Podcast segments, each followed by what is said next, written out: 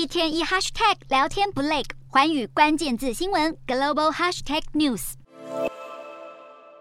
日本与中国在二十九号迎接建交五十周年，虽然双方分别举办庆祝活动，但日相岸田跟中国领导人习近平都冷淡处理，只有相互贺电。而岸田政府也是到活动当天才宣布由外务大臣林芳正代表出席。尽管两国政府都同意要共同开创崭新关系，但实际上双方交流不断疏远，日本反倒和西方国家同盟逐渐紧密。像是德国空军在二十八号派出三架欧洲台风战机抵达日本的百里基地。其中一架更由德国空军总司令格哈兹中将亲自驾驶，而日本航空幕僚长井筒俊司也以 F 二战机出营，双方共同进行了联合演训。岸田在去年十月就任之后，曾经与习近平通话，但最近三年两国都没有举办进一步的正式领袖会谈。外界预期，如果双方有对谈，最可能会在十一月的印尼 G20 峰会，或是泰国的亚太经济合作会议上发生。不过，日本政府表示，目前都没有相关安排。从二零一二年日本把钓鱼台列屿收归国有，日中关系就荡到谷底。当时建交四十年的活动甚至停摆。